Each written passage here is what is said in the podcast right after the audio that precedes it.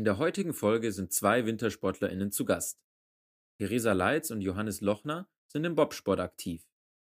Die deutsche Juniorenmeisterin Theresa Leitz sitzt erst seit knapp eineinhalb Jahren im Bob, vorher ist sie Leichtathletin gewesen. Johannes Lochner ist mehrfacher Welt- und Europameister. Er kam durch seinen Onkel Rudi Lochner mit 21 Jahren zum Bobsport. Warum beide so spät den Weg in ihren Sport gefunden haben, mit welchen Schwierigkeiten sie zu Beginn zu kämpfen hatten und wie sich Beruf und Bobsport miteinander verbinden lassen, haben sie in der dritten Episode unserer Podcast-Reihe über Umwege in den Profisport erzählt. Ich kann nur dazu sagen, wenn Sie flotte Sprüche hören wollen, dann müssen Sie nach München gehen.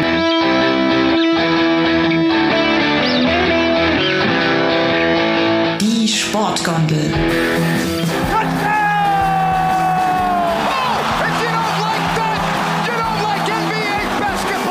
Der Lift für Sportfreunde. Fort der da oben, wie die gesenkte Sau, muss ich so sagen.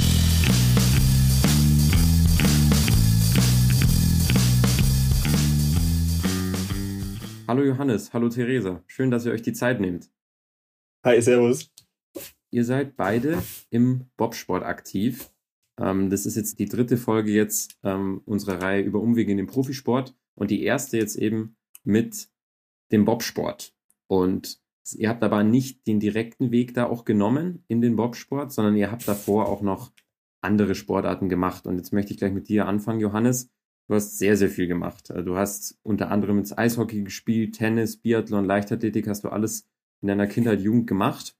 Um jetzt nur mal ein paar aufzuzählen, weil sonst würde es einfach zu viel werden. Hast du das alles vereinsmäßig auch gemacht oder hast du einige der Sportarten auch einfach nur ausprobiert? Wie, wie war das denn bei dir? Ähm, ich habe das, glaube ich, von klein auf alles schon im Verein gemacht. Also wir haben ja hier am Königssee so viele Möglichkeiten und äh, mein Heimatverein damals, der WSV, der hat das quasi das All-Inclusive-Paket angeboten. Also wir waren im Sommer betreut, wir waren im Winter betreut und so sind wir natürlich viel rumkommen. Und das war eigentlich immer so mit äh, so Kinderwettkämpfen. Ich habe auch einen ganzen Keller voll Latter von so kleinen Pokalen. Also ich war eigentlich immer schon eher leistungsmäßig unterwegs von klein auf.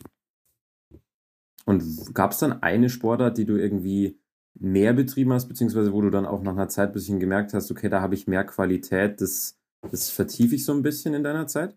Ähm, das war eigentlich der Wintersport immer. Im Sommer waren es Läufe und Bergläufe, also konditionell war ich ganz gut und im Winter ähm, Skifahren, Skispringen tatsächlich auch, also da war ich mal dünn Mhm. und leicht. Äh, nordische Kombination und das beides habe ich eigentlich relativ lang betrieben. Also die Skispringen parallel zum Skifahren, so in, im, im Schüleralter und hinten raus dann so ab, ähm, war ich dann so 12, 13, da ging es dann eigentlich nur noch mit dem Skifahren äh, äh, richtig unterwegs, weil du dann einfach auch schon in einem Alter bist, wo du sehr viel Zeit investieren musst, um bei dem Sport dann, sage ich mal, so ein bisschen erfolgreicher zu sein. Und äh, du hast ja gefühlt auch über 100 Schneetage schon im Jahr. Und äh, mit der mit der Christophorus-Schule hier bei uns vor Ort gab es ja so ein, äh, so ein Sportgymnasium und dadurch hatten wir halt sehr viele Möglichkeiten, wirklich viel Sport zu machen während unserer Jugend. Mhm. Bei dir, Theresa, war es ein bisschen anders. Also Wintersportarten waren bei dir erstmal nicht ganz so hoch, glaube ich, im Kurs, wie es, jetzt beim Johannes war, was er jetzt gerade erzählt hat. Was und wann waren denn jetzt bei dir so die ersten Berührungen, die du dann mit Sport hattest? Kannst du dich da noch dran erinnern? Boah, gute Frage. Also als kleines Kind, also als Kind habe ich eher so Schwimmkurse gemacht, war ich im Schwimmverein. Hat mir dann nicht so Spaß gemacht. Dann bin ich äh, über die Schule zur Leichtathletik gekommen. Hab da bei so einer Talentiade mitgemacht und gesagt, okay, zum Spaß trainiere ich halt ein bisschen, mache aber keine Wettkämpfe. Jo, hat sich dann doch so ergeben, dass ich Wettkämpfe gemacht habe, ähm, weil es dann Mhm. doch gepasst hat von der Leistung her. Und dann habe ich quasi die Ausbildung angefangen bei der Polizei habe gemerkt, okay, irgendwie passt nicht mehr so von der Leistung her in der Leichtathletik. Hab dann aufgehört und dann bin ich über Lukas Fritz so zum Bobfahren gekommen. Hm, das, So. jetzt hast du schon ganz viel erzählt. Du warst ja lang, lang in der Leichtathletik. Du sagst es gerade. Ja. Bei, bei der SG Würm warst du, hast, warst Sprinterin über 100 Meter. Wann hast du dann Ja. genau, du sagst es jetzt gerade, genau mit der Leichtathletik angefangen? Wie alt warst du da? Boah, da müsste ich jetzt lügen. Ich war auf jeden Fall noch in der Realschule. Mhm. Ich kann es gar nicht so genau sagen. Okay, ja, also schon relativ, relativ früh kann man dann sagen. Ja, so Teenie-Alter. Jan Johannes, Ja. du hast dann ja auch den Weg in den Bobsport gefunden. Das war aber dann erst 2011. Also du warst ja, warst lange eben dann im Wintersport ja auch aktiv. Abstinent. Abstinent, genau. nee, ich habe wirklich dann äh, 2015 aufgehört mit dem Leistung oder mit diesem Pseudo-Leistungssport, was du dann in der Jugend betreibst. Äh, hab gar nichts mehr gemacht. Da waren natürlich dann andere Dinge wichtiger, wie, wie feiern, fortgehen, Mädels, äh, Party machen so und Sport eigentlich gar kein Thema mehr, so zwischen 16 und 18. Hab dann mit den Kumpels ein bisschen, äh, war dann beim Klettern. Also das war alles Zeit, wo ich eigentlich überhaupt nichts mit Schnellkraftsport zu tun hatte. Und ich war auch richtig leicht. Also ich schätze mal, dass ich mit 18 Jahren noch so 75 Kilo gewogen habe. Also richtiger Spargeltarzan. Und tatsächlich erst dann 2011 rum, ähm, das war dann kurz vom, kurz vom Abitur in dem Jahr, hat dann mein Onkel zu mir gesagt, jetzt willst du nicht einmal das hier Bobfahren ausprobieren, wenn wir schon die Bahn vor der Haustür haben. Und äh, habe das eigentlich mehr oder weniger als so, als so Gaudi, ich wollte es halt mal ausprobieren, weil es bestimmt Spaß macht. Und bin dann zu unserem damaligen Trainer, hab gesagt, hier, mein Onkel schickt mich. Er hat dann bloß große Augen gemacht, weil er kennt meinen Onkel noch von früher. Er hat gesagt, oh Gott, oh Gott, noch ein Lochner. Und dann gesagt, ja klar, kommst vorbei. Und dann war aber in dem Jahr wurde die Bahn umgebaut am Königssee.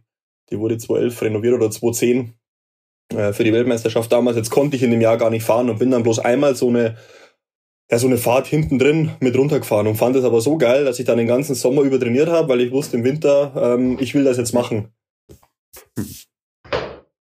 Und du sagst jetzt gerade, dein Onkel, muss man kurz vielleicht Ja. einordnen, Rudi Lochner, der war ja auch bei Olympia sehr erfolgreich, war 1992 Olympia-Zweiter in Albertville in Kanada.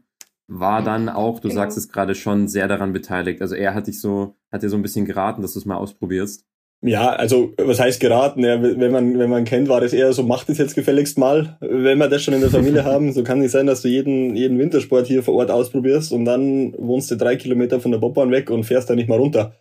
Und äh, ja, dann habe ich das halt mal gemacht und äh, Bobfahren ist irgendwie so, du ent- du machst das halt einmal und entweder sagst geil, ich mache das jetzt die ganze Zeit oder sagst nö, kannst nicht mal hier, ich bin weg, nie wieder.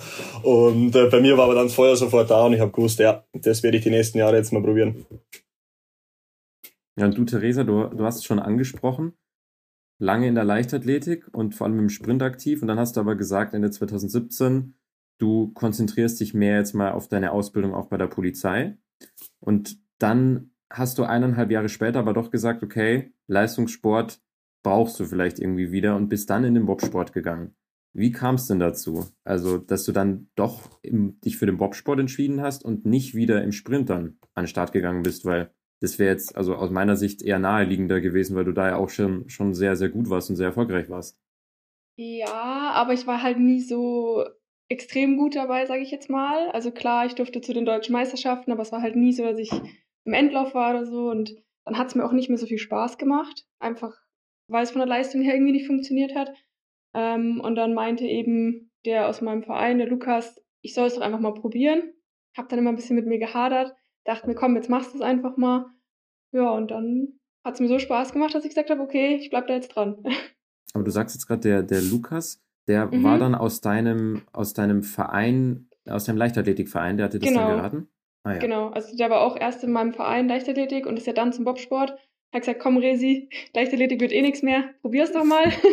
ja, und dann irgendwann habe ich mich überwunden, sage ich jetzt mal, und gesagt, komm, machst du jetzt, probierst du aus. Ist ja auch mittlerweile bekannt, dass ja auch der Weg aus der Leichtathletik, vor allem aus den Laufdisziplinen heraus, da gibt es jetzt auch das populäre Beispiel mit der Alexandra Burkhardt, die Ja. auch eine Top-Sprinterin ist, eine Deutsche, die jetzt bei Olympia in Tokio war und jetzt sogar dann im Zweierbob ähm, ihr Weltcup-Debüt vor ein paar Wochen gegeben hat und jetzt das Ziel hat ja auch 2022 Peking dabei zu sein, noch im Bob, Mhm. also sehr unglaublich. Ähm, du bist ja jetzt als Anschieberin im Bob unterwegs und das ist ja bei der Alexandra Burkhardt genauso. Mhm. Ähm, was, was kannst du dir da, ähm, man kann es ja sich denken, die Geschwindigkeit, die ja in der Leichtathletik wichtig ist, die ist beim, bei- als Anschieberin sicher auch sehr, sehr wichtig. Aber gibt es Mhm. noch andere Komponenten auch aus der Leichtathletik und aus dem Sprint, die dir im Bobsport jetzt zugutekommen, die du früher gelernt hast und die dir jetzt in Bezug auf Training und Wettkampf da helfen? Puh, schwierig. Also ich finde, es ist halt schon irgendwie auch ein enormer Unterschied. Ähm, weil bei den, beim Sprinten, ja, da laufe ich halt geradeaus und das war's, so ungefähr. Und beim Bob hast du halt doch ein bisschen mehr, was, wo du dich drauf konzentrieren musst, Abriss, dann halt laufen, reinspringen, dass das alles passt.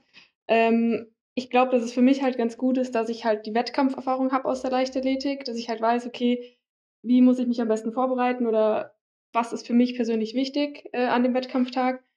Ähm, ja, und so halt das Koordinative. Glaube ich, habe ich Glück, dass ich es halt schon gelernt habe ähm, in der Leichtathletik. Ja, und sonst schwierig. also ich finde schon, dass es zwei unterschiedliche Sachen irgendwie sind. Auf jeden Fall. Wie war das denn bei dir, Johannes? Also konntest du aus den, deinen früheren sportlichen Erfahrungen, jetzt auch aus dem Wintersport, aus der Jugend, konntest du da teilweise Trainingsaspekte so ein bisschen integrieren oder darauf aufbauen? Wie, wie war das bei dir? Ja, grundsätzlich nicht so richtig, weil wir eigentlich beim, beim Skifahren oder beim, bei allen anderen Sportarten, was ich vorher gemacht habe, von der nordischen Kombination vor allem halt Ausdauersportler war. Und mir hat es tatsächlich irgendwann mal Spaß gemacht, hier äh, mich zu quälen und mal mehrere Stunden irgendwo äh, rumzulaufen. Und da bin ich jetzt ja meilenweit davon weg. Also ich habe mich da wirklich in diesen Kraftsport verliebt durch das neue Training, wo du einfach kurze Belastungen hast mit viel Gewicht. Ähm, hat natürlich Jahre gedauert, bis du mal an irgendeinem Punkt bist, wo das auch wirklich gutes Krafttraining ist. Ähm, und musste dich natürlich erstmal umstellen. Gerade so mit 18, 19, wo ich dann angefangen habe, das erste Mal so richtig Kniebeugen zu machen und äh, vor allem dann auch das Lauftraining auf der Tatanbahn. Ich hatte bis dahin in meinem Leben noch nie Sprintspikes an und wusste auch gar nicht, was das ist und wie das funktioniert. Und äh, dementsprechend witzig war das auch am Anfang, wie ich äh, gesprintet bin. Und äh, ich konnte aus irgendeinem Grund auch immer relativ schnell oder guten Bob anschieben.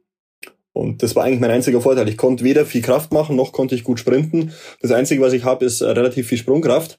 Aber ansonsten mit diesem typischen Bobstart, wie man so kennt, hatte ich überhaupt nie was am Hut. Und mich haben auch mal ganz viele Leute und erfolgreiche und die, die alten damals, die alten Anschieber gesagt, wie zum Teufel, wenn man dich laufen sieht, kannst du so schnell Bob anschieben, erzähl uns das Geheimnis.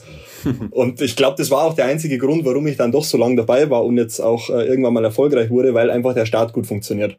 Und das ist halt das A und O. Und entweder irgendwie kannst du das oder du musst halt irgendwie eine, eine, eine Vorkenntnis mitkriegen, wie es jetzt bei der Theresa oder ist aus der Leichtathletik, dass du einfach läuferisch dein ganzes Leben gearbeitet hast und dann zumindestens gut oder, oder ähm, schnell einen Fuß nach dem anderen nach vorne setzen kannst. Und wie gesagt, das konnte ich halt nie und bin eigentlich ganz froh, dass das am Bobstart so gut funktioniert. Und was ihr beide so ein bisschen vereint, oder was euch beide vereint, ihr seid beide im Zweierbob zu Hause. Das muss man ein bisschen differenzieren. Es gibt ja verschiedene ähm, Wettkampfarten auch im Bob. Du bist auch noch, Johannes, im Viererbob aktiv. Aber um das mal ein bisschen zu erklären für Leute, die nicht im Bobsport so, ak so aktiv sind und sich da noch nicht so auskennen, im Zweierbob gibt es ja den Steuermann oder die Steuerfrau und den Anschieber und die Anschieberin, je nachdem. Und Johannes, du bist der Steuermann und Theresa, du bist Anschieberin. Vielleicht könnt ihr mal so ein bisschen erklären, was so eure jeweiligen Positionen so ein bisschen ausmacht und was ja für eure Position besonders wichtig ist. Uh, ähm, ja, also im Endeffekt ist ja meine Aufgabe eigentlich nur schnell laufen zu können hinter, hinterm Schlitten. Ähm, dass ich halt einfach Vollgas gebe am Start und am Ende ist es tatsächlich einfach warten, wissen, wann ich bremsen muss äh, und das war's und halt das Ganze drumrum. Ähm, ich habe auch Respekt vor dem Piloten, sage ich ganz ehrlich. Also ich weiß nicht, ob ich es könnte, mich da vorne reinzusetzen und zu lenken. Ähm, ja, das ist halt eigentlich so meine Hauptaufgabe. Ich, mehr habe ich tatsächlich gar nicht zu tun. Es klingt blöd, aber im Endeffekt ist es halt wirklich so. Hast du es auch schon mal ausprobiert als Steuerfrau? Hat es sich irgendwie mal gegeben? Nee nee, also ich werde es vielleicht mal ausprobieren, einfach um zu wissen, wie sich's anfühlt. Aber noch habe ich mich nicht getraut. noch hat sich auch noch nicht so ergeben. Mal schauen. Ja, das ist halt äh, beim Bobfahren an sich, das, das Runterfahren ist ja nur ein kleiner Teil. Also das Drumherum ist eigentlich die große Aufgabe beim Sprinten. Weiß ich nicht, du kommst gefühlt eine Stunde vor dem Wettkampf zu deinem Ort, hast deine Spikes dabei, machst dich warm, läufst die 100 Meter und fährst wieder heim und das Bobfahren, das drumherum, was ja keiner sieht im Fernsehen, ist ja dieser gewaltige Aufwand, äh, was Material betrifft, die ganzen Reisen. Wir sind immer eine Woche an einem Ort, haben dann die ganze Woche über Training, am Wochenende die Wettkämpfe. Also das ist halt keine Einzelsportart mehr, sondern wirklich so eine Teamsportart. Und ohne die, die Anschieberinnen und Anschieber könnten wir das auch gar nicht machen. Also wir könnten nicht mal allein unseren Bob rumtragen. Also es sind nicht nur Staaten, was sie machen, sondern äh, die helfen uns Piloten schon ganz viel und müssen auch ganz viel Arbeit abnehmen. Ich habe natürlich noch den, den großen Part, dass ich da runterfahren muss. Ich muss jeden Zentimeter von der Bahn kennen. Und äh, das ist ja das, was es ausmacht dann, diese jahrelange Erfahrung, dass du einfach immer weißt, wo du bist im Bob, dass du blind die Strecke fahren kannst, dass du mit wenigstmöglich Lenkaufwand da runterkommst, dass du einfach schnell bist. Und ähm, dann kannst du dir, sage ich mal, so ein bisschen dritteln. Drittel ist die Startleistung, Drittel ist das Runterfahren, ein Drittel ist das Material. Und nur wenn, wenn alle drei Komponenten passen, ist auch die, die Chance da, dass du so ein, ein Rennen dann gewinnst. Und wenn halt irgendwo was fehlt, ähm, hast du eigentlich nicht mehr die Möglichkeit, aus eigener Kraft, sage ich mal, du musst auf die Fehler von den Konkurrenten warten, dass du dann äh, ganz vorne aufs Podest fährst. Und von daher sind mir schon alle, also ich könnte nicht ohne Anschieber fahren, genauso andersrum, die Anschieber würden nicht weit kommen, wenn sie nicht lenken. Und das ist schon eigentlich ein ganz cooler Teamsport, wo jeder seine Aufgaben hat. Und jetzt haben wir es ja schon ein bisschen angesprochen. Es, ihr seid aus verschiedenen Bereichen in den Bobsport auch gekommen. Und du hast auch schon ein bisschen angerissen, Johannes. So, der Einstieg war auch spannend, sage ich jetzt mal, auf seine Weise. Wie, wie war das, vielleicht beschreibt es beide auch nochmal ein bisschen, wie war denn so der Einstieg dann ganz zu Beginn, als ihr so das erste Mal im, im Bob saßt und darauf trainiert habt? Wie, wie war das? Weil ich stelle es mir wirklich schon sehr, sehr schwierig vor. Äh, ich fand so die erste Fahrt, du weißt überhaupt nicht, was passiert. Und äh, ich mache ja am Königssee, leider geht's ja jetzt nicht mehr, weil die Bahn kaputt ist, habe ich immer relativ viel Gästefahrten gemacht. Und dann wird man immer wieder, wenn man da natürlich so Gäste mit runternimmt, die unten dann aussteigen nach ihrer ersten Fahrt, wird man immer wieder zurückgerissen in das, wie das damals war. Also du hast, du hast im Endeffekt, wenn du das erste Mal runterfährst und du weißt nicht, was passiert, du hast keinen Plan, was diese, in dieser Minute mit dir vorgeht. Ähm, du wirst von links nach rechts geschlagen, du hast ähm, eigentlich Gefühle auf deinem Körper, wo du sonst nirgendwo kennst. Ich würde sagen, Achterbahn kommt vielleicht so ein bisschen hin, aber eigentlich auch nicht. Und äh, das ist ganz was Besonderes und man muss es eigentlich mal machen, dass man weiß, was Bobfahren heißt. Und für mich war dann relativ schnell klar, dass dieses hinten drin sitzen, es ist cool, es macht Spaß. Aber ich war schon immer einer, ich, ich wollte selber fahren. Also ich bin ein total beschissener Beifahrer im Auto, ich bin ein total beschissener Beifahrer am Motorrad. Ich würde nie hinten beim Motorrad auf einen aufsteigen, sondern ich will immer selber fahren. Und der Drang war halt immer von Anfang an da, dass ich, dass ich Pilot werde. Und ich habe die ersten drei, vier Jahre eigentlich immer Bremser gemacht und bin dann so 2014 erst eigentlich so richtig, wo ich sage, so jetzt reicht's, ich baue mir ein eigenes Team auf, ich, ich suche mir Anschieber und versuche das jetzt mal so ein bisschen professioneller zu machen. Aber so die ersten zwei, drei Jahre war einfach im Sommer cooles Training, im Winter bin ich ein bisschen rumgekommen und, und habe mich da hinten reingesetzt und hat Spaß. Aber sag ich mal, der, der professionelle Einschlag kam dann wirklich erst äh, zwei, drei Jahre später. Also ich hatte ein bisschen arg Respekt davor, sage ich ganz ehrlich. Also ich habe das dann auch in der Strupp geübt mit dem Schlitten auf Rollen, wie ich mich reinsetzen muss, weil ich tatsächlich bei den ersten Fahrten richtig Schiss hatte, nicht reinzukommen. Also ich habe die ganze Zeit überlegt im Start, hm, wie springe ich da jetzt am besten rein, wie mache ich das? Ähm, aber dann, wenn man es ein paar Mal gemacht hat, dann macht es halt einfach nur noch Spaß und dann macht man sich auch keinen Kopf mehr drüber. Und ähm, am Anfang ist es halt wirklich auch so ein komisches Gefühl, da hinten im Bob zu sitzen, finde ich. Kommt natürlich auch darauf an, welche Bahn es ist, äh, wie viel G-Kräfte wirken, wie gut fährt der Pilot, wie viele Banden gibt's. Ähm, am Anfang war es schon komisch und ich hatte auch ein mulmiges Gefühl nach der ersten Fahrt. Also es ist nicht so, dass ich sage, boah, mir war schlecht, aber es war komisch. Ähm, aber von Mal zu Mal wirst du halt einfach immer entspannter und es macht einfach Spaß. ich mag den Adrenalinkick so ein bisschen. Ähm, ja, deswegen. Ich bin eigentlich auch eine sehr schlechte Beifahrerin. Äh, deswegen wäre es schon eine Überlegung, es mal zu probieren selber. Aber ähm, ja, aktuell fühle ich mich sehr wohl da hinten auf meiner Position.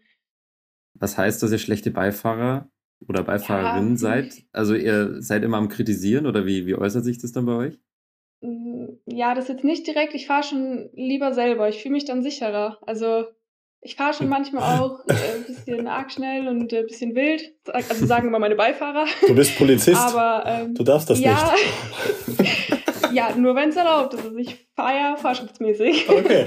ähm, nee, aber keine Ahnung. Also ich, ich bin jetzt nicht eine, die die ganze Zeit meckert, dass jemand scheiße Auto fährt oder so, aber ich fühle mich einfach wohler, wenn ich selber fahre. Ja, und dazu, jetzt hat es eh Johannes auch gerade nochmal angesprochen. Du bist hauptberuflich Polizeibeamtin. Johannes, du hast dein eigenes Bob-Team und du hast dein Master auch in Elektrotechnik an der TU ja in München gemacht. Wie schafft ihr es trotzdem, die Zeit auch aufzubringen, euren Sport auch auf dieser Leistungssportebene auszuüben? Weil es ja mit der Belastung, die ihr habt, extrem ist. Und dazu habt ihr aber auch noch andere Dinge, sage ich mal, die vorgehen und die ihr beruflich ausübt und macht oder eben studiert habt. Wie, wie macht ihr das? Also bei mir ist es halt so, ich habe ja quasi ein halbes Jahr nur dann noch normal gearbeitet neben dem Sport. Also ich habe nach der Ausbildung ganz normal im Schichtdienst gearbeitet, bin dann ja so zum Bobfahren gekommen, wurde dann zum Glück in die Sporttrainingsgruppe versetzt, was für mich halt bedeutet, ich bin elf Monate im Jahr komplett freigestellt, ich kann komplett trainieren, ich muss nicht arbeiten und nur einen Monat im Jahr muss ich mal auf eine Dienststelle und halt wie so eine Art Praktikum machen. Und sonst kann ich mich wirklich komplett auf meinen Sport konzentrieren. Also da haben sie sich schon gut was einfallen lassen bei der Polizei. anders wäre es auch gar nicht möglich. Also wenn ich jetzt im Schichtdienst arbeiten müsste, dann könnte ich es vergessen. Das würde nicht funktionieren mit den ganzen Nachtschichten, Training, auch so Urlaub nehmen oder so für die ganze Saison würde ja auch nicht funktionieren. Genau, deswegen ist es ganz gut, dass es da die Förderung gibt bei uns. Bei mir war das so, ich bin da eher ja so ein bisschen reingerutscht, weil ich es ja immer als Hobby gemacht habe, so nebenher zu meinem, zu meinem Studium. Habe dann immer ähm, im Bachelor noch Montag, Dienstag, Mittwoch studiert. Bin dann Mittwochabend irgendwo zu den Bobfahren hier in Europa rumgefahren, über Nacht, äh, Donnerstag, Freitag, Samstag, Sonntag Bobfahren in diesen äh, Nachwuchslehrgängen und Sonntagabend zurück nach München wieder in die Uni. Und das habe ich halt gemacht, bis der Bachelor fertig war. Und danach kam eigentlich erst so der Punkt, wo ich gesagt habe, okay, äh, beides ist echt Limit, gerade beim Training. Und wenn ich das irgendwie professioneller machen will, ähm, muss ich irgendwas ändern. Und für mich war dann aber immer klar, ich will meine, ich will mein Studium fertig machen, ich will den Master noch machen. Und dann kam zum Glück, ähm, ich muss, muss auch ehrlich sagen, ich hatte, ich hatte Wahnsinnsglück, war immer zur richtigen Zeit am richtigen Ort ich hatte halt viel Unterstützer im Zuhause, vom Elternhaus her, wo mir die ganzen Möglichkeiten gegeben wurden und die Zeit. Dann der Verein hat diese ganzen, sage ich mal, Umkosten übernommen, wo du als Pilot einfach hast. Weil du kriegst ja nicht mehr deinen Bob von A nach B ohne, ohne Auto, ohne Transporter. Da musst du eine Mannschaft äh, organisieren, die durchfinanzieren und, und, und. Und dann kommt dann noch dazu, dass du, sobald du auf internationaler Ebene unterwegs bist, ja eigentlich sechs Monate im Jahr weg bist. Also du bist von Mitte, Anfang Oktober bis Mitte März oder so von Woche zu Woche nur unterwegs. Und äh, dieses Jahr zum Beispiel war ich bis jetzt äh, seit Beginn der Saison eineinhalb Wochen zu Hause. Jetzt bin ich eine Woche über Weihnachten daheim, dann geht's wieder los am 27. Äh, und dann nochmal eineinhalb Wochen vor Olympia. Und dann, wie gesagt, ich schlafe mehr Nächte im Jahr im Hotel irgendwo anders wie zu Hause. Und ähm, dass das Ganze, sage ich mal, ohne Behörde geht, ist bei mir ein Einzelfall. Ich bin, glaube ich, der einzige Pilot seit Jahren, ähm, äh, der das schafft eben, dass ich äh, im, im Sommer studiere und äh, im Winter Bob fahre. Habe jetzt halt eben auch länger braucht für Master. Habe das Ganze um zwei Jahre dann gestreckt, weil es einfach sonst nicht machbar ist. Und äh, finanziere mich halt dann über, über Sponsorengelder. Und äh, so war es für mich halt eine Möglichkeit, quasi den Weg zu gehen ohne Behörde. Ich wollte es immer nie. Also ich hätte am Anfang schon die Möglichkeit gehabt, irgendwie zur Bundeswehr äh, zu gehen, aber das, ich wollte es einfach nicht. Ich wollte Elektrotechnik studieren und äh, habe mich eigentlich aktiv dann gegen irgendwelche Behörden entschieden. Und ich muss sagen, ich habe einfach Glück gehabt, dass ich damit durchkommen bin. Und äh, es wäre definitiv mit dem äh, Fördersystem in Deutschland, wenn es es nicht geben würde, würde es diesen Bobsport auch nicht geben. Also das ist schon ein hoher Luxus, was die Deutschen da haben mit äh, Landespolizei, Bundespolizei und Bundeswehr, die die Athleten freistellen und die trotzdem ihr Geld kriegen, dass sie sich finanzieren, dass die ähm, ihren, ihren Lebensstandard halten können und äh, währenddessen auch ordentlich trainieren. Und wenn wir das nicht hätten, würde es den deutschen Bobsport so nicht geben. Ja, und äh, da können wir eigentlich wirklich drei Kreuze machen, dass unsere Regierung uns da so unterstützt. Und du hast es schon auch angesprochen, du hast ja auch dein eigenes äh, Bob-Team, Johannes, das sich dann ja auch natürlich, ähm, da sind die, spielen die Sponsoren natürlich auch eine große Rolle, aber insgesamt ist es ja schon ähm, besonders, glaube ich. Es hat mich auch gewundert, äh, du machst es ja schon jetzt auch hauptberuflich. Du bist hauptberuflich eigentlich Bobsportler und in Deutschland ist es ja immer noch eine Randsportart. Kann ich auch nochmal verweisen. In der Folge, Folge 1 hatten wir den Oliver Zeitler, den Ruderer, der euch bestimmt auch was sagt, zu Gast. Und der hat auch erzählt, er arbeitet halt hauptberuflich in der Steuerberatung und er ist einer der besten und erfolgreichsten Ruderer Deutschlands. Also klar, jetzt Rudern mit Bob zu vergleichen ist wahrscheinlich auch nicht unbedingt möglich, aber ist auch einfach eine Randsportart. Ist dann die Situation, du hast ja auch schon ein bisschen angesprochen, im Bobsport auch ein bisschen besser, insofern, dass die besten SportlerInnen dann auch von dem Sport gut leben können und dass du davon auch gut leben kannst? Ähm, das auf jeden Fall, weil wir halt Fernsehzeiten haben und das ist im Endeffekt das, was Geld bringt. So, unserem Verband geht sehr gut. Unser Verband ist, ähm, ich müsste lügen, aber ich glaube, der erfolgreichste Wintersportverband, den wir in Deutschland haben, weil wir einfach mit Bob, Brodel, Skeleton immer sehr viele Medaillen holen bei Weltmeisterschaften und Olympia. Und dadurch sind wir auch in diesem Fördertopf ganz oben. Also vom finanziellen Haushalt geht es den Bobfahrern bei, in, in Deutschland und Rodel und Skeleton eben auch sehr, sehr gut. Und ich sage mal, diese Grundstruktur, was Reisen, äh, Trainingsmöglichkeiten und und und angeht, da sind wir wahnsinnig gut aufgestellt. Ähm, ich sag mal, was bei uns an, an Athleten hängen bleibt, das ist eigentlich eins zu eins damit zu vergleichen, wie erfolgreich du bist. Wenn du im Europacup, das ist bei uns die zweite Liga, fährst, dann musst du eigentlich Geld mitbringen, weil du bist nicht im Fernsehen, es interessiert keinen, bist eine Randsportart, da sind ein paar Leute an der Bahn, die sich das anschauen, aber das war's. da gibt's quasi außer Instagram, wo du dich selbst ein bisschen vermarkten kannst, keine Möglichkeit, irgendwie Sponsoren zu präsentieren, weil wenn es keiner sieht, warum soll irgendwer dir Geld geben dafür, dass du dann Aufkleber draufklebst? Und das geht dann erst eigentlich wirklich los, sobald du im Weltcup bist. Dann hast du Werbeflächen, die du im Fernsehen präsentieren kannst und dann musst du halt äh, dir deine Verträge aushandeln und, und versuchen, so Geld reinzuscheffeln. Und ähm, ja, bei mir ist das inzwischen einfach eine GmbH schon geworden, wo ich mir dann einfach ein Gehalt zahle und die ganzen Sponsoreneinnahmen da reinfließen und ich damit halt das ganze Team finanziere. Und das ist halt ein extremer Aufwand finanziell, um so ein Bob-Team, sage ich mal, an die Weltspitze zu bringen, weil du so viele Ausgaben hast, die halt keiner sieht. Und gerade unser Material ist einfach ein Geldfresser. Das ist, du kannst da so viel Geld vernichten für Hundertstel. Ähm, und da ist einfach, wir sind einfach darauf angewiesen, umso mehr Geld du hast, umso weiter vorn stehst du einfach in der Welt. Und es ist eigentlich bei jedem Materialsport ich so. gelesen, ich glaube, wie viel kostet ein Bob? 75.000 Euro? Stimmt das? Kommt das hin? Aufwärts ja, sogar. aufwärts, da, da geht es los, ja. Da, also man sieht ja, wie der Bob aussieht und ich würde jetzt auch vermuten, dass es teuer ist, aber also als ich den Preis gehört habe, dachte ich mir, das kann ja gar nicht sein. Ja, Einzelanfertigung, das, das ist das, was Geld kostet. Ja. Ja, jetzt, aber jetzt hast du es auch gerade angesprochen mit dem Europacup. Das ist ja auch der, ähm, der Wettbewerb, in dem du jetzt auch startest, Theresa. Deswegen kannst du da auch gerne mal nochmal da, was darauf zurückgreifen. Wie sieht es denn auch im Bobsport jetzt eben in Zweitklassik und auch äh, im Bobsport der Frauen aus? Gibt es da Unterschiede im Vergleich zu den Männern? Kann man natürlich ja immer so den Vergleich zum, zum Fußball auch ein bisschen bemühen. Der ist da sicher ein bisschen krasser zwischen den Männern und Frauen. Aber wie ist denn da im Bobsport? Wie, wie ist da die Situation? Oh, schwierig. Also ich würde sagen, eigentlich gibt es da keinen so großen Unterschied. Ähm, ich sag mal so, bei den Frauen im Europacup ist die Konkurrenz auch ein bisschen ähm, weniger da, auch innerhalb von Deutschland, weil es einfach vier Juniorenteams gibt, die halt noch nicht so weit sind. Das heißt halt, dass zum Beispiel dieser Buckwitz und Anne Spreowers können halt dann eher fahren. Da ist halt auch die Konkurrenz einfach nicht so extrem da, wie wahrscheinlich im Weltcup. Ähm, so Gleichberechtigung, sage ich jetzt mal, Männer, Frauen, finde ich, ist da tatsächlich schon gegeben. Also ich habe jetzt nicht so das Gefühl als Frau, dass ich irgendwie schlechter behandelt werde oder irgendwelche Nachteile habe.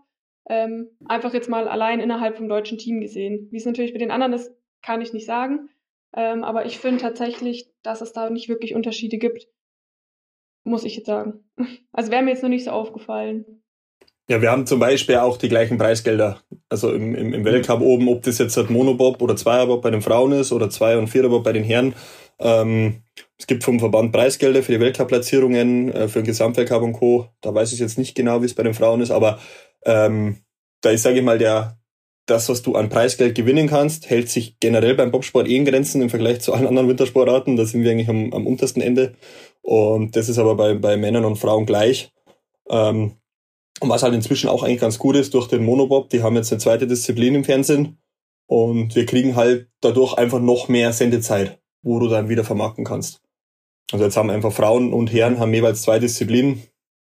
Und so ist es eigentlich schon, ich würde sagen, schon ziemlich ähnlich aufgestellt. Und jetzt haben wir schon ein bisschen drüber gesprochen. So, wir haben schon mal angesprochen, dass, dass Theresa im, im Europacup startet. Ähm, Im Europa ähm, in der zweiten äh, Klasse ist da sehr, sehr gut unterwegs. Hast jetzt in den fünf Rennen, die bisher waren, zwei Siege, zweimal Zweiter.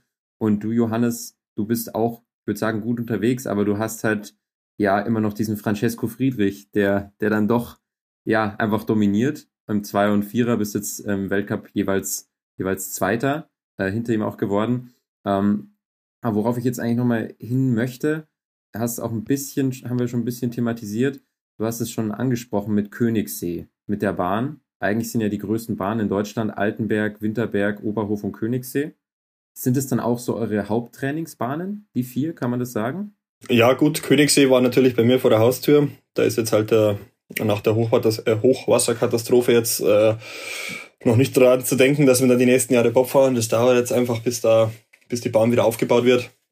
Aber das war natürlich mein Wohnzimmer. Ich habe da immer drauf trainiert, konnte da jederzeit hin und meine Trainingsfahrt machen.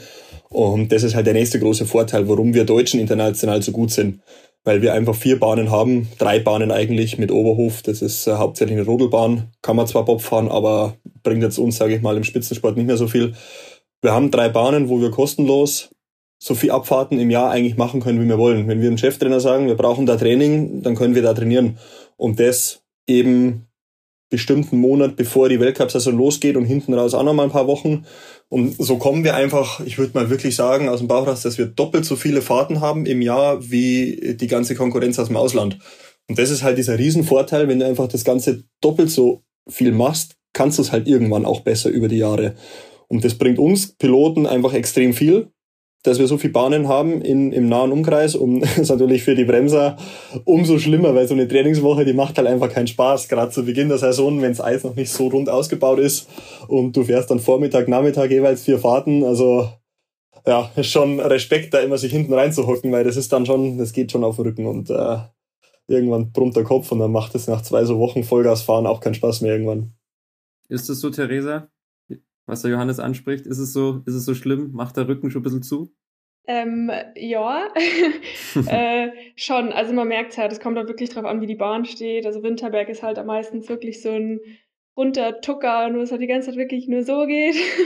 ähm, ja, wir haben ja Glück, dass wir immer genug Anschieber sind, äh, dass wir uns das durchtauschen können, aber wie Hansi schon sagt, so nach ein, zwei Wochen bist du froh, wenn du mal eine Pause hast und nicht die ganze Zeit hinten im Bob drin sitzen musst es ist ja nicht nur das Fahren selber, es ist ja halt auch viel das Drumrum, das Bobschleppen kann man halt auch nicht außen vor lassen. Es geht halt auch auf den Rücken und deswegen, also mir macht es halt trotzdem Spaß, aber man ist schon auch froh, wenn man dann mal wieder ein bisschen Abstand bekommt. Also der Sommer ist dann schon immer schön. ähm, klar, ich freue mich auch immer auf den Winter, aber ich bin auch meistens froh, wenn die Saison dann mal langsam rum ist. ja, also Hansi hat da schon recht, ist schon, schon zäh manchmal jeden Fall.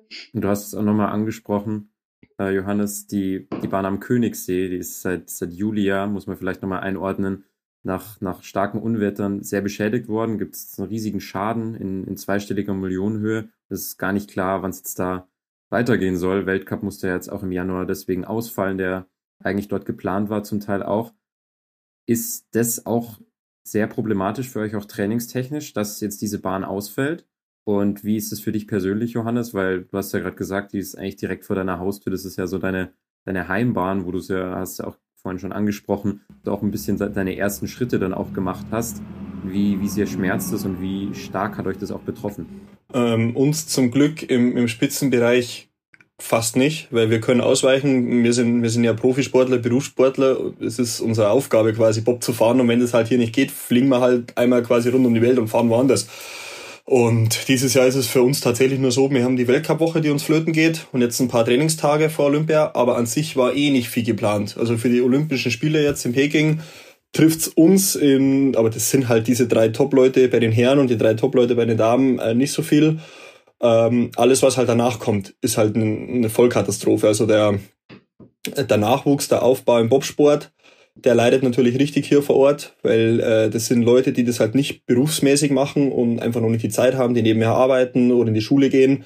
Die können nicht einfach mal schnell äh, für eine Woche irgendwo anders hin zum Trainieren, sondern die machen das halt nach der Schule abends hier, so wie ich das damals gemacht habe, nach dem Studium am Abend, ähm, so Stützpunktzeiten und die gibt's halt jetzt einfach nicht. Und beim Bobsport sind es eh nicht so viele, aber was halt ganz schlimm ist, ist halt der Rodelnachwuchs. Ähm, da fangen die kleinen Kinder in der Schule an, mit äh, in der ersten Klasse da zu rodeln. Und da fallen jetzt äh, Generationen aus. Und die sind letztes Jahr schon hinten runtergefallen wegen Corona, weil da der, nur der Spitzensport erlaubt war. Jetzt gibt's die Bahn nicht mehr. Also jetzt gehen mehrere Generationen an, an Kindersportlern, die ihren Sport nicht mehr ausführen können. Und das wird uns massiv auf die Füße fallen irgendwann, weil es einfach keinen Nachwuchs mehr gibt. Und ist halt extrem traurig. Also ich sehe das halt mit, mit dem weinenden Auge, dass wir da in, in Zukunft, wenn sowas wegstirbt, einfach generell der, der Kinder- und Jugendsport einfach dann äh, immer weniger wird. Und Kinder können das nicht machen. Und ich, mich würde mich freuen, wenn ich irgendwann mal Kinder habe, dass die noch wissen, was Bobfahren ist, weil es hier eine Bahn gibt und nicht, dass das Ganze alles wegstirbt und es gibt bloß noch Fußball.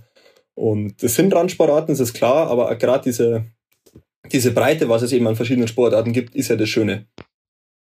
Ja, das ist natürlich schade, weil es mein, meine Heimbahn, äh, die dann so kaputt zu sehen, das ist schon heftig. Und ja, erdet einmal wieder, was so die Umwelt machen kann und äh, wie wenig wir Menschen eigentlich dann doch äh, entgegenzusetzen haben, wenn die Umwelt keinen Bock mehr auf uns hat. Also vielleicht lasst es den einen oder anderen mal wieder ein bisschen aufdenken, wie man mit seiner Umwelt so umgeht.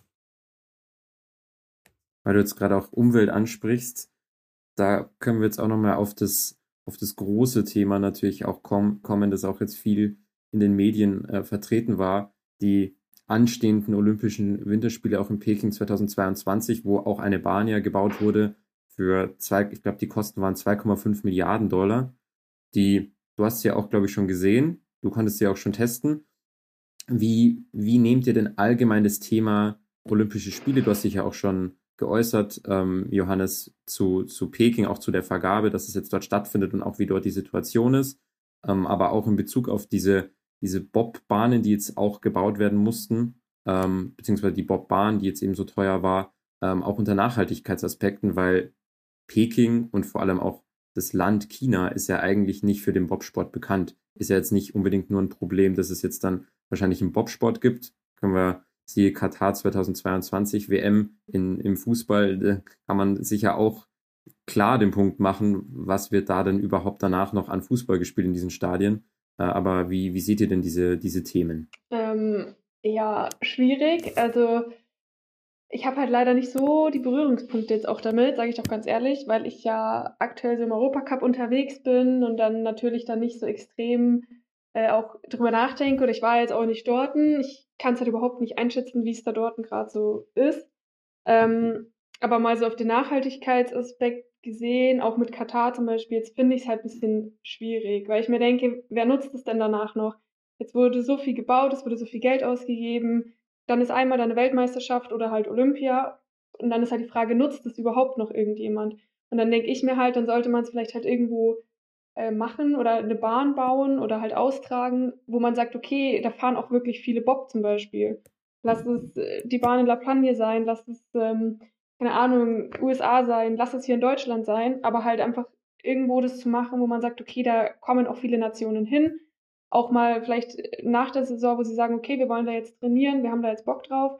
Ich weiß halt nicht, ob es in Peking dann so sein wird, dass sie wirklich viel genutzt wird. Kann ich persönlich auch nicht einschätzen. Ähm, aber ich finde es immer ein bisschen schwierig. Also ich finde, man sollte halt das Geld dann nicht verschwenden, sondern halt dann wirklich sagen, okay, auch wenn wir eine neue Bahn bauen, dann halt irgendwo, wo man sagt, da kommen die Leute auch wirklich hin. Das ist wirklich eine Wintersport, äh, Wintersportzentrum, sage ich jetzt mal, oder lass es in der Schweiz sein. Da ist Wintersport immer präsent zum Beispiel. Ähm, sowas fände ich halt definitiv besser. Also meiner Meinung nach. Klar, ich kann da eh nicht viel ausrichten, aber so sehe ich das Ganze halt. Ich weiß nicht, wie es Hansi sieht. Hansi war jetzt dort, der kann da vielleicht mehr zu sagen. Mhm.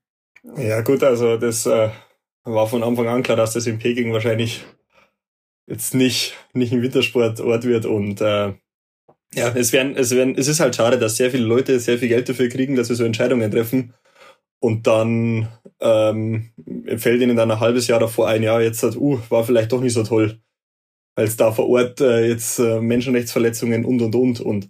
Sagt der das IOC und der das hat ja eigentlich nicht mit viel damit zu tun, wie die Bahn gebaut wird. Das ist natürlich China, die wollen nach außen, so wie man die Chinesen kennt, äh, toll dastehen, wollen zeigen, was sie können, was sie haben.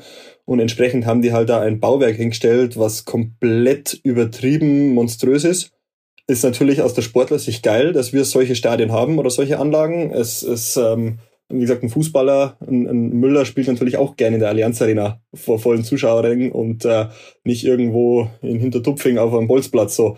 Also für uns, für mich persönlich, wie ich da hinkommen bin, das Bauwerk, wie das da eingebettet wurde in die Natur, es hat so ein, so ein Schindeldach, das ist zwei Kilometer lang, was die ganze Bahn überstreckt. Das schaut aus wie so ein Drachen eigentlich, der da in diesem Tal drin liegt. Also architektonisch Hammer. Und ähm, auch die Bauqualität äh, super. Das ist eigentlich fast europäischer Standard. Also die Bahn wird es auch noch ein paar Jahre geben. Die ist auch vom Konzept her so ausgelegt, dass das ähm, touristisch genutzt wird, weil die chinesische Mauer ist da in der Nähe und da geht oben eine Veranda oder so ein, äh, ein Geländer der ganzen Bahn entlang und die wollen dann schon zeigen, so ihrer Bevölkerung, ähm, was, ja, was das Regime da drüben halt bauen kann und ausrichten kann. Also das sind absolute Protspiele. Ähm, ist die Frage, ob man es braucht oder nicht. Also ganz klar, brauchen tut man es nicht. Es hätte auch ein Drittel vom Aufwand gereicht. Ähm, vor allem, weil jetzt eh keine Zuschauer rüber dürfen, keine europäischen. Von daher wird es nie einer sehen, außer ein Chinese und halt die Sportler, die da sind. Äh, ist natürlich sehr schade, aber das ist ja jetzt Corona-bedingt. Auf der anderen Seite ist es halt, dass, wie Theresa schon gesagt hat, dass man halt in so ein Land Olympische Spiele vergibt. Es hat halt meiner Meinung nach nicht viel mit logischem Denken und Menschenverstand zu tun, sondern das ist halt einfach Politik, da ist viel Geld im Spiel und äh, es war schon immer so, wer zahlt, schafft an. Und wenn halt da die Gelder am meisten fließen, dann wird halt nach Katar oder nach Peking äh, solche Groß-Events vergeben. Würde natürlich viel mehr Sinn machen, wenn das irgendwo alles auch da ist, wo, wo das halt aktiv auch ausgeführt wird. Also ich glaube, die, die chinesische Popmannschaft, die wurde 2016, 15 irgendwann ins Leben gerufen. Also das gibt's jetzt seit seit sechs, sieben Jahren. Davor wusste überhaupt keiner, was Bobfahren ist da drüben. Das haben sie halt einfach nur gemacht, das Projekt, dass die jetzt bei Olympia da am Start gehen können. Und ähm, allein der Reiseaufwand darüber, was wir mit unseren Bobs, bis wir da drüben sind, was das Geld kostet, was das äh, für die CO2-Bilanz wollen wir gar nicht reden, da tonnenweise von Material drüber schicken, da kann man nicht mal einfach hin nach der Saison und da eine Trainingswoche machen, weil es unbezahlbar ist. Von daher bringt das jetzt unserem Sport an sich überhaupt nichts, dass da drüben eine Bahn steht, weil die wird einfach nicht mehr genutzt. Da werden ein paar Chinesen Bob fahren, aber da wird nie ein Europäer, geschweige denn irgendeine Nachwuchsmannschaft jemals darüber fliegen für ein Trainingslager. Und das wäre natürlich dann schon für unseren Sport besser gewesen, wenn das irgendwo hier in Europa ist oder wo halt auch andere Bahnen in der Nähe sind, dass man das dann verbinden kann. Vor allem, wenn, wie du es ansprichst, dann so eine tolle Bahn, wie du sie jetzt beschreibst, mhm. dann da steht, wo niemand hinkommt. Das ist natürlich schon sehr, sehr schade. Kann ich mir vorstellen. Aber nochmal, um euch, um auf euch persönlich auch zurückzukommen und auch auf eure eure ähm, Saison. Bei dir, Johannes, ich habe schon gesagt, musst du ein bisschen schauen, dass du Francesco Friedrich mal wieder ähm, so Paroli bieten kannst, dass du vielleicht mal wieder vor ihm stehst. Auf eins, Theresa, du bist im Europacup aktiv und bist, bist da sehr, sehr gut unterwegs. Wie zufrieden seid ihr denn mit, mit eurer Saison bis jetzt? Also ich persönlich bin sehr zufrieden. Es war auch bislang meine erfolgreichste Saison, was so die Platzierungen angeht. Ähm, also ich kann überhaupt nicht klagen. Ich hatte auch äh, verletzungsbedingt bin ich auch ausgefallen im Sommer, deswegen bin ich umso glücklicher, dass alles so gut äh, funktioniert hat. Genau, und wie es jetzt weitergeht, erfahre ich erst leider noch. Also ich muss mich noch ein bisschen gedulden, ähm, wie es jetzt für mich weitergeht, die zweite Hälfte. Aber bislang kann ich nicht klagen. Alles, was jetzt kommt, ist Zugabe. Wo, worauf musst du dich genau gedulden? Also was musst du genau abwarten? Äh, ich muss quasi nochmal so einen Leistungstest machen, wo nochmal verglichen wird, ähm, halt die Mädels, die Juniorinnen und dann wird geschaut, wer darf die zweite Hälfte Europacup und Juniorenweltmeisterschaft fahren. Hm. Und dementsprechend mal schauen, beim Test alles geben und dann abwarten. Und bei dir, Johannes? Wie ist bei dir das Fazit bis jetzt? Eigentlich ganz gut. Also ähm, klar, ich, ich hasse es zwei, also ich hasse es gegen Francesco zu verlieren, weil es nervt langsam richtig und das ist eigentlich das, was mich jetzt noch antreibt. Ich habe äh, mir fest vorgenommen, dass ich irgendwann vor ihm stehe, am besten natürlich bei Olympia, wenn es nur einmal ist und dann da, das wäre natürlich der das allergeilste, aber schauen wir mal. Es ist natürlich den zu schlagen schon eigentlich eine fast unmachbare Aufgabe. Ähm, der ist so ein Brett in diesem Sport und ja, er ist ja nicht ohne Grund der Beste. Der, beweist es jetzt seit eigentlich seit 2013, dass der bei Großevents ähm, nicht mehr zu schlagen ist. Und da müssen wir uns auf jeden Fall noch ein bisschen was überlegen. Wir haben noch ein paar Weltcups ähm, und ich habe auch noch ein paar Ideen, so was wir machen können. Und im Endeffekt müssen wir einfach schauen, dass wir dann ganz zum Schluss, wenn wir in Peking da sind, an den zwei Tagen, wenn die Rennen sind, sind insgesamt vier Rennläufe, da darf halt einfach mal nichts schief gehen. Da muss es viermal perfekt passen. Vielleicht macht er auch mal einen Fehler. Er ist auch nur ein Mensch und äh, dann wird es mich natürlich freuen, wenn wir dann irgendwann mal vor ihm sind und ganz oben stehen. Du hast ja vorhin schon angesprochen, am 27. geht es dann weiter. Wann genau seid ihr dann ähm, vor Ort in Peking mit, mit dem Team? Weißt du das schon? Äh, ja, also wie gesagt, am 27. eine Woche lang in Sigulda beim Weltcup, danach eine Woche Weltcup in Ins, nee, in, in Winterberg und dann haben wir nochmal eine Weltcup-Woche in St. Moritz. Und dann irgendwann Anfang Februar, ich glaube, oder, oder Ende Januar, 30. Januar, 1., 2. Februar, irgendwie so in dem Dreh fliegen wir rüber nach China. Ähm, ist der aktuelle Plan. Und dann sind da noch mal ein, zwei Trainingstage, dann haben wir eine Woche frei vor Ort, wenn dann die Spiele angehen. Und wir sind dann quasi in der Woche zwei und drei während Olympia dran. Also mir mit dem Viererbob sind, glaube ich, der letzte Wettkampf. Ich glaube, Eishockeyfinale könnte noch nach uns sein, aber wir müssten so mit dem Vierer, der vierte Lauf, das müsste dann der Finaltag sein und dann äh, ist am 20. Februar und dann geht's hoffentlich mit Medaille wieder heim. Ja, du hast ja noch ein bisschen was, bisschen was gut zu machen, in Anführungszeichen, nach 2018. Du möchtest mit Sicherheit ganz, ganz vorne mit dabei sein und eine Medaille holen. Da bist du jetzt eh schon ein bisschen dabei. Was sind denn so eure sportlichen Ziele fürs kommende Jahr? Klar, bei dir, Johannes, steht, steht Olympia an. Das ist natürlich Priorität, dass du da ganz, ganz, ganz, ganz gut abschneidest. Im besten Fall vor Francesco Friedrich. wie du schon gesagt hast. Wenn man vor dem ist, sind wir auf jeden Fall schon mal ganz gut. Also Das- wenn das du den schlagen kannst, dann das kann man kann dann bist du relativ weit vorne. Aber wie, was sind so, so die sportlichen Ziele? Ja, bleibe ich gleich dabei. Also natürlich Gesamtweltcup ist noch ein Thema. Ähm, bei mir, ich möchte jetzt schauen, dass wir da vorne unseren guten Startplatz sichern für Olympia. Schauen, dass die letzten drei Weltcups jetzt gut laufen und dass wir da immer irgendwo am Podest stehen. Dann natürlich olympische Medaille und wie es dann weitergeht, das muss ich mir dann noch gut überlegen, wie ich nach Olympia weitermache. Also es hängt ganz voll, äh, viel davon ab, wie es jetzt mit dem Beruf weitergeht, wie dann die Saison jetzt noch läuft. Ähm, ist ja nicht nur das Bobfahren, sondern das Ganze drumherum. Wie schaut's mit Sponsoren aus? Wie schaut's mit der Mannschaft aus für nächstes Jahr? Und, und, und. Und das ist dann nach der Saison immer sehr, sehr viel Arbeit, wieder alles neu zu planen und organisieren fürs nächste Jahr. Und bei dir, Theresa? Ja, also mein Plan wäre jetzt erstmal hoffentlich JWM fahren zu dürfen. Und natürlich wäre dann äh, auch, wäre ich auch froh, wenn wir dann vorne landen, weit vorne landen, vielleicht sogar auf dem Podest. Ähm, und ansonsten, ja, schwierig. Also bei uns steht ja nicht mehr viel an im Europacup. Es sind ja nur noch zwei ECs und dann die JWM.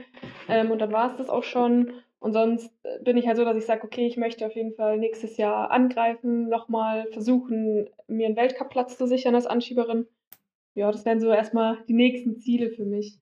Ja, dann wünsche ich euch dafür alles, alles Gute.